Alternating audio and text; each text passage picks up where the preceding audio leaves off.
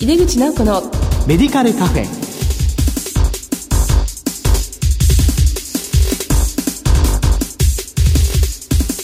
こんばんは。帝京平成大学薬学部の井出口直子です。この番組は医療を取り巻く人々が集い語らい情報発信をする場です。今月はこれからの病院薬剤師の地域連携をテーマにお送りします。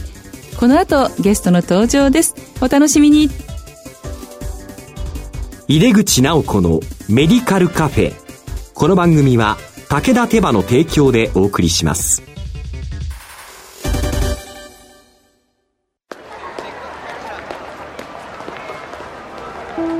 世界は大きく変化している。価値観も大きく変わっている。これからの時代健康とはどんなことを言うのだろう。医薬品には何が求められるようになるのだろう。一人一人に寄り添いながら価値ある医薬品を届けたい。私たちは武田手羽です。帝京平成大学薬学部の井出口直子です。これからの病院薬剤師の地域連携の1回目です。今回は薬薬連携と題してゲストにお話を伺います。今回のゲストは大阪府再生会中津病院薬剤部長の茅野雄一郎さんです。茅野さんどうぞよろしくお願いいたします。よろしくお願いいたします。お先生のご薬歴、ご専門などを教えていただけますか？はい。えー、私は、えー、1997年に北陸大学薬学部を卒業しております。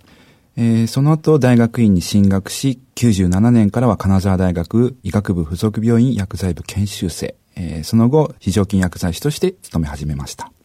翌年の4月からは福井医科大学、現在の福井大学の薬剤部の薬剤師として勤務しております。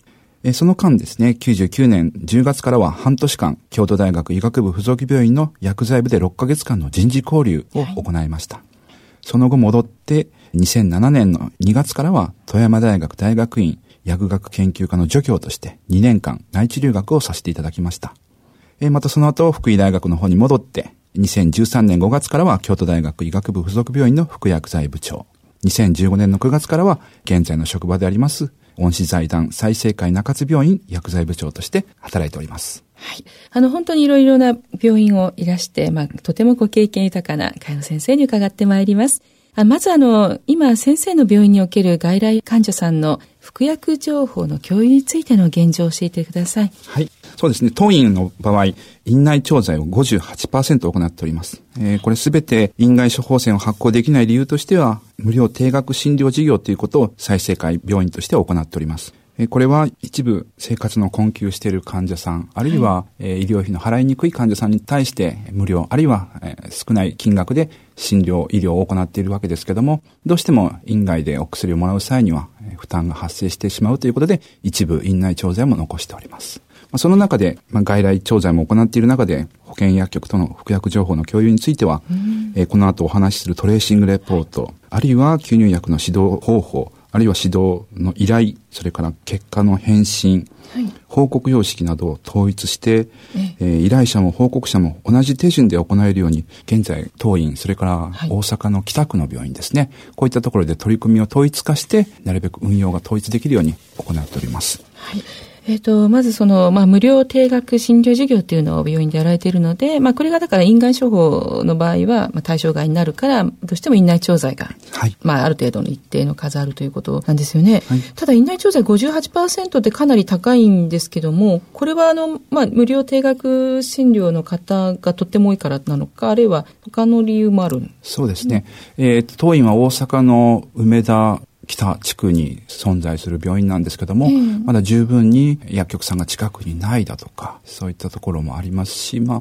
利便性っていう点でも、はい、院内調剤を選ばれる患者さんが多いということがありますので、58%。そうですか。っていうのが、あの、現状でございます。特に病院として、中でもらってください、外でもらってくださいっていうことはせずに、うん、どちらかといえば、自由にしてる58%っていう形になりますでしょうか。うん、はい。まあ、患者さんの規模をね、聞かれていて、はい、っていうことですね。はい。で、まあ、今回そのトレーシングレポートについてね、お聞きしたいと思うんです。これ、あの、まあ、外来患者さんの服薬情報の共有手段として、そしてあの、今、フォーマットを統一されてということですけども、まあ、その運用について現状いかがでしょうか？そうですね。これは、まあ、あの、主に院外処方箋を応受した薬局の方から、疑義紹介ほど緊急性はないものの、服薬指導、はい、あるいは患者さんとのやり取りの中で、これはドクターに知っておいてもらいたいっていうものに対して、うん、保健薬局の薬剤師の方から自発的にファックスによって、はい、え病院の方に情報を提供していただくという形をとっております。あの、これは例えばどのような内容がまずは多いんでしょうか？そうですね。やはり用法用量の通りに飲めてない患者さん、うん、それからドクターには黙っておいてほしいけども、ど実は薬が飲めてません。はい、あるいは、ちょっと先進的に取り組んでいる薬局の例としては、うん、経口の抗がん剤などを服用している患者さんについては、定期的に薬局薬剤師の方から患者さんのお宅に電話をされてます。はい、そしてその際にですね、患者さんから得られたフィードバック情報を病院の主治医、あるいは薬剤部の方に返していただく。といったことを行ってます。そうですか。はい、この、まあ、かなり有用な運用の仕方なんじゃないかなっていうふうに思うわけですが、それは、まあ、例えば件数としては月にどのぐらいあるんでしょう？そうですね。私、処方箋、いつもファックスが届きますと、それをコピーしてスキャナーでスキャンしておりますが、月にそうですね、30件以上、40件、50件ぐらいは来てますね。1日2件ぐらいは来てますので。はい、そうですか、うん、トレーシングレポートがまあ来た時には、まあ、病院ではどのような対応されるんですか？そうですね。あの、担当の薬剤師の方が内容を確認して、カルテに記載すると。で、必要に応じて、やはり主治医からの返信をいただきまして、はい、主治医の返信内容について、また、情報提供元の保健薬局の方にファックスで情報を返すと。いう取り組みを行っております。まあ、まさに薬薬連携だと言えると思うんですけども、はい、今先生先ほどおっしゃったドクターに言えないことなどがあるということですけど、はい、これについての対応はどのようにされているんですか？そうですね。えー、詳しくお話しすればですね、ええ、当院に勤める前のその京都大学なんかでは特にあの私積極的にやってたんですけども、やはりカルテにですね、その旨を書いております。はい。ドクターには伝えないでほしいのですが診療上大切な情報だと思われますのでというところについて、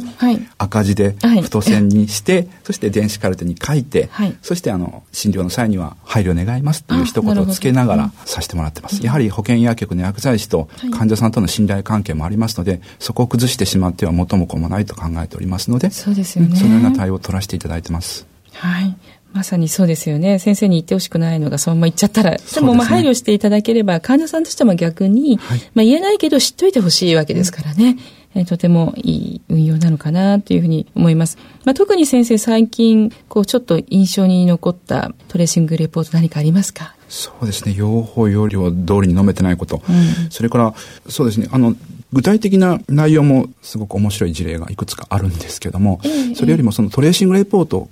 書く側、はい、受け取る側の気持ちっていうのを保健薬局の方にも知ってもらえたらいいなと思って事例をよく紹介したりしてますし、はい、あとはそうですねやはり飲めてない余ってるっていうことが多いですかね。そうですねまあ、このトレーシングレポートのフォーマットを統一したりとか、それから保険薬局もたくさんあると思うんですけれども、はい、具体的にどんなふうにやっていくかっていうためには、皆さん集まられたりとか、はい、あるいはその地域の薬剤師会と連携したりっていうことがあるかと思うんですけれども、それはどのようにされてらっしゃるんですか？そうですね。やはりあの書いてもらうことが大切だと思っておりますので、どうやったら書きやすくなるかっていう話をしてみたりだとか、うん、やはりトレーシングレポートの話をする中で、はい、なかなか病院が受け取ってくれないとか、そういった事例を、あ、そうなんですか。はい、よく聞くことがありますので、まあ、そのためには、あの、どうしていったらいいかっていう話なんかをよくさせてもらってますね。やっぱりメリットってあるわけですよね。その普通の疑義紹介よりもトレンチクレポートの方がいいというのはどういうことがあるんでしょうか？そうですね。やはり話すことにはない各メリットというものがあります。うん、トレーシングレポート各メリットとしては、まず発信と受信の同時性を必要としないことですね。あ、なるほど、えー、電話で話すっていう時にはですね、相手と自分の時間が同時に行わないといけないと思います。はい、書くというものであれば、文字を残しさえすれば、相手に届きさえすれば良いわけですからね。うん、いいですね。あとは、目で読んで内容を確認できること。から回覧、解読、大量配布ができることっていうのが各メリットではないでしょうか。うん、そうですね。また、えー、記録として電子カルテに保存したり、えー、その内容についてまた他の、えー、薬剤師、あるいは地域の薬局、病院薬剤師に見せてあげることで、あ、こんな内容であればいいのかっていうことに気づくことができるかと思います。はい。とはそうですね、地域の保健薬局の薬剤師の名前まで電子カルテの方には残してありますので、はい、病院に勤める医師、看護師、それから他の医療スタッフがあ、あそこの門前の薬局の薬剤師さんはこんな取り組みをしているのかということまで分かることが、えー、疑義紹介にはないメリットではないでしょうか。また、納得がいくまで修正できることもいいことではないでしょうか。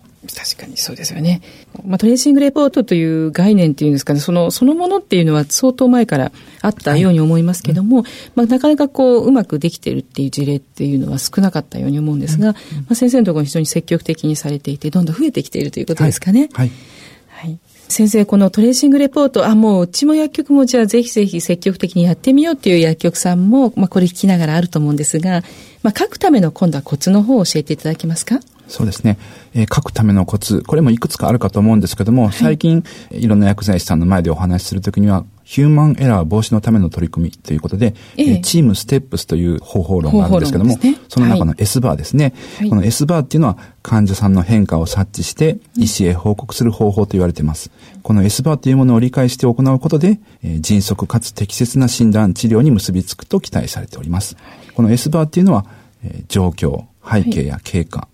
判断や考え、提案、依頼というシチュエーション、バックグラウンド、うん、アセスメント、リコメンデーションの頭文字を取って S バーと呼んでおります。この4つの要素を意識して原則として省略せずに順番に伝えることで、えトレーシングレポートもうまく書けるのではないかということで、えー、進めております。なるほど。S バーっていうのは頭文字をね、はい、4つの頭文字を取っているということで、状況、シチュエーション、背景や経過、バックグラウンド、判断や考え、アセスメントで提案依頼でレコメンデーションのこの4つで S バーなんですね。これはもう覚えておくと便利ですよね。はいなんかちょっと具体的な報告方法とかありますか？その S バーを例えば活用して。そうですね。えー、これは肝臓を含む漢方薬の重複事例について、うん、えー、連絡があったものです。はい。えー、病院からですね、はい、えー、翼肝酸エキスカリそれから芍薬肝臓糖っていうものが処方されてるんですけども、さらに別の施設から、えー、酸素人糖っていう、えー、エキスカリ剤が処方されていましたと。はい。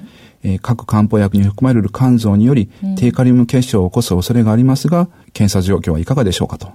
単位での検査状況を見ると、カリウムの値が、えー、低い値になっていると。はい、でまあ、このまま放置して飲み続けると、えー、さらに低カリウムが起きる懸念があるので、血液検査を含めフォローアップをご考慮くださいというような内容のトレーシングレポートが、えー、届いております。はい、こういった内容に関してはもうこの S バーの通りに、はい、えー、素直に書かれているので、うん、ドクターの方からもフィードバック、返事がいただけてますね。えー、医師からの返信としては了解しました。低カリウムの副作用については十分承知しております。血液検査も含めて対処いたします。ということで、返事がもらえておりますので、こういった内容については、えー、情報提供元の薬局の方にも伝えるようにしております。はい。なるほど。まあ、わかりやすく、まあ、医師も、その、パッと読むだけで、きちっとこう、うね、パッと頭に入るっていうような書き方の形式なんですね。はい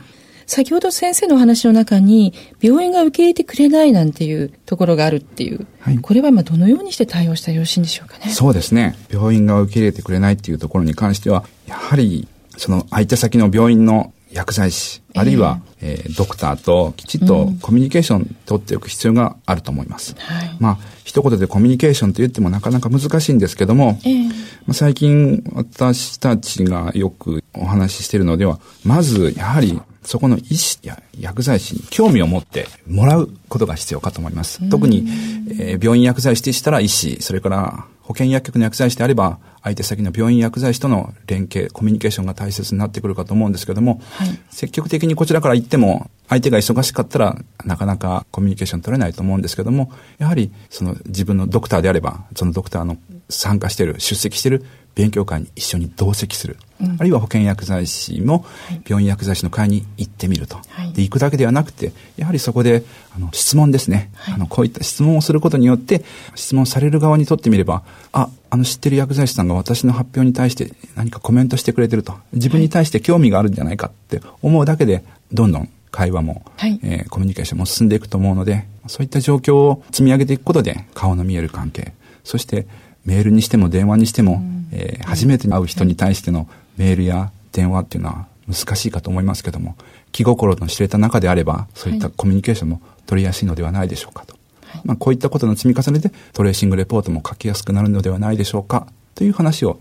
させてもらってます、はい、そうですね。レポートは文章だけれども、やっぱり何かのきっかけで顔をやっぱり分かってお互い理解を少し深めるだけでも、このレポートはスムーズにいくわけですよね。はいはい、で基本的には、じゃあ、あの保健薬局からのトレーシングレポートは、まずもう薬剤部の方はい。当院の場合は薬剤部の方で一括して引き受けさせていただいてます。対応してくださる。はい、ですから、まあ、病院の中では、薬剤部と、まあ、ドクターたちのコミュニケーションというのはすごく重要ですし、あと薬薬連携という薬局と病院の薬剤師のコミュニケーション、非常に大事ですよね。まあ、先生の方からこれを聞いている薬剤師に何かこうメッセージお願いできますでしょうか？そうですね。はい。やはり一歩踏み込んで病院の医療、あるいは自分たちが日頃やってること以外のところに目を向けて足を運ぶ。そしてコミュニケーションを取っていく。そういったことをしていくことが大切ではないでしょうか。そして、まあ、質問もさっきすると言ったんですけども、なかなか自分の意見をまとめて人に伝えることっていうのは恥ずかしくてね、できないと思うんですけども、最近大阪ではこういった質問もできるような講義というか、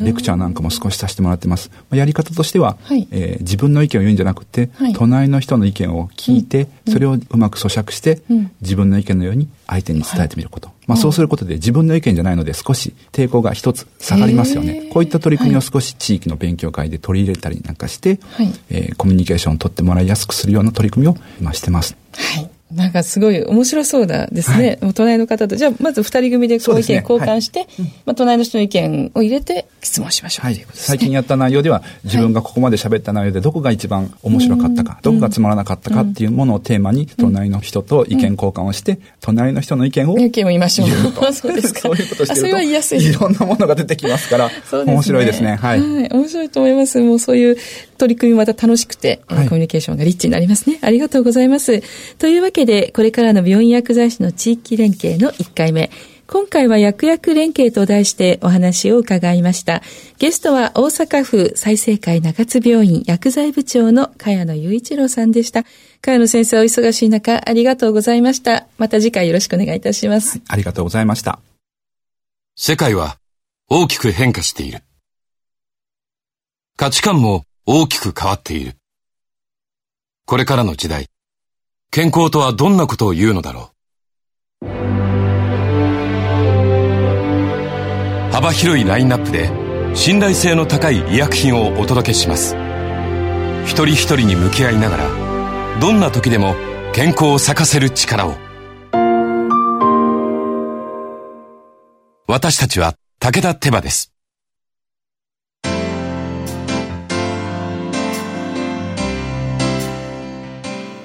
井出口直子のメディカルカフェいかがでしたでしょうか？